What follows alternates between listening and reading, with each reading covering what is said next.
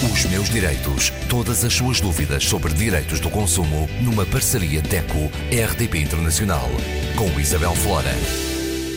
Connosco Graça Cabral, representante da DECO. Graça, hoje falamos de uma efeméride.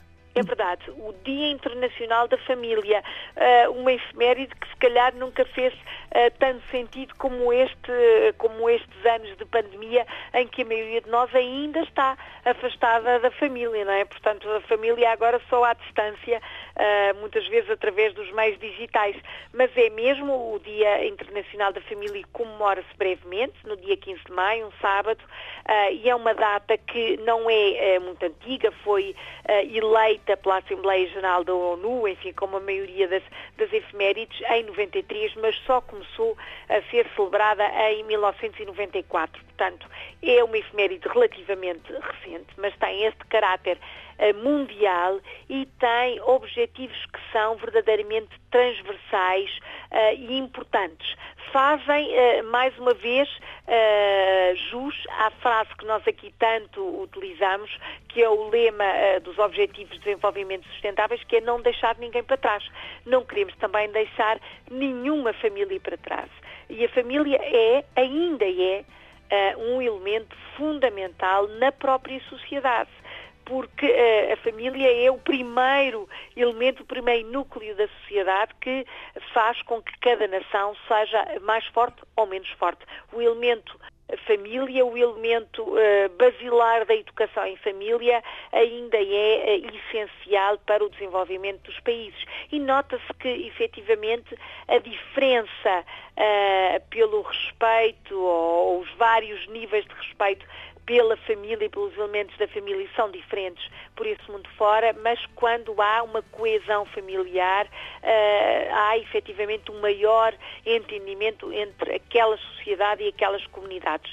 E este dia serve precisamente para alertar toda a gente para os direitos e as responsabilidades das famílias, porque a família tem responsabilidades, tem a responsabilidade de sensibilizar os membros uh, daquele núcleo para os problemas sociais, por exemplo, para os problemas uh, económicos, para os problemas de saúde, sensibilizar para, enfim, todos todas as discriminações que nós sabemos e conhecemos infelizmente, sensibilizar os vários elementos, sobretudo os mais jovens, para a necessidade de consumir de forma sustentável, de respeitar, de ter um grau de união muito grande com os outros. Enfim, são valores que parecem já gastos, mas não são.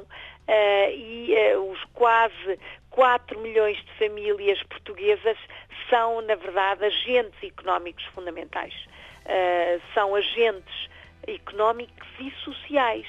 Se a família não tiver uh, o seu próprio orçamento gerido, por exemplo, e vamos falar em termos de economia familiar, que temos conversado aqui tanto neste espaço, mas se a família não tiver união, não tiver harmonia na gestão do seu próprio orçamento, certamente não vai uh, ensinar, não vai passar uh, a virtude destes valores, desta, desta gestão aos elementos mais novos. E depois isto passa de geração para geração. Lá diz o ditado português, casa de pais, escola, de filhos, efetivamente aquela nação, aquela sociedade nacional não vai ter estes valores enraizados. E é o que se vê, por exemplo, algumas jovens democracias que estão agora a construir determinadas uh, questões fundamentais em termos de lei, por exemplo, em termos de regras, estão a basear-se naquilo que são os princípios familiares. Isto vê-se muito, por exemplo, nos países africanos de língua oficial portuguesa, em que a família ainda tem um valor muito grande e ainda bem, em que há ainda grande respeito pelos mais velhos, em que há uh, a obrigação de ensinar os mais novos, e estes princípios são válidos para o próprio consumidor. A família é um núcleo de consumidores. É um núcleo de consumidores que faz as suas compras lá para casa, que paga as suas contas, que tem os seus rendimentos, que tem ou não noção de poupança. Tudo isto é um nível pequenino, mas é o retrato do próprio país. E é na família que podemos passar uh, estes conceitos fundamentais, como os tais da gestão do orçamento familiar, a necessidade de poupar, não gastar mais do que, do que aquilo que efetivamente se ganha, ter a, a noção clara que o dinheiro não cai do céu e que, enfim, para, para o ganharmos temos que uh, nos, trabalhar, esforçar, mesmo quem estuda está obviamente também a contribuir para criar esta coesão familiar. Por isso, mais uma vez, em 2021, um dos tópicos do Dia Internacional da Família é precisamente a importância da educação financeira na família e a educação para a saúde.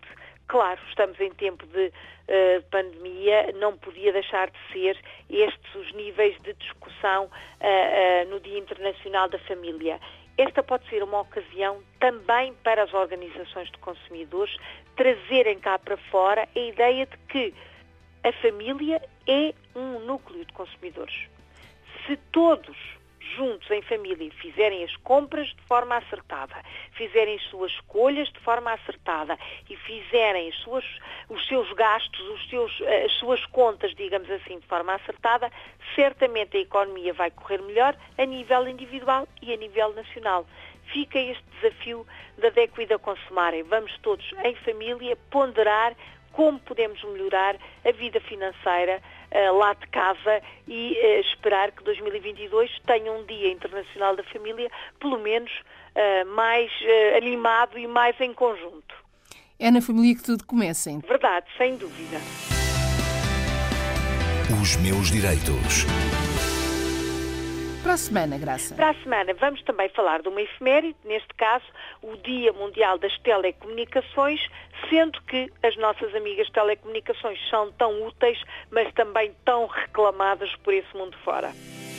Os meus direitos. Todas as suas dúvidas sobre direitos do consumo numa parceria DECO-RDP Internacional com Isabel Flora.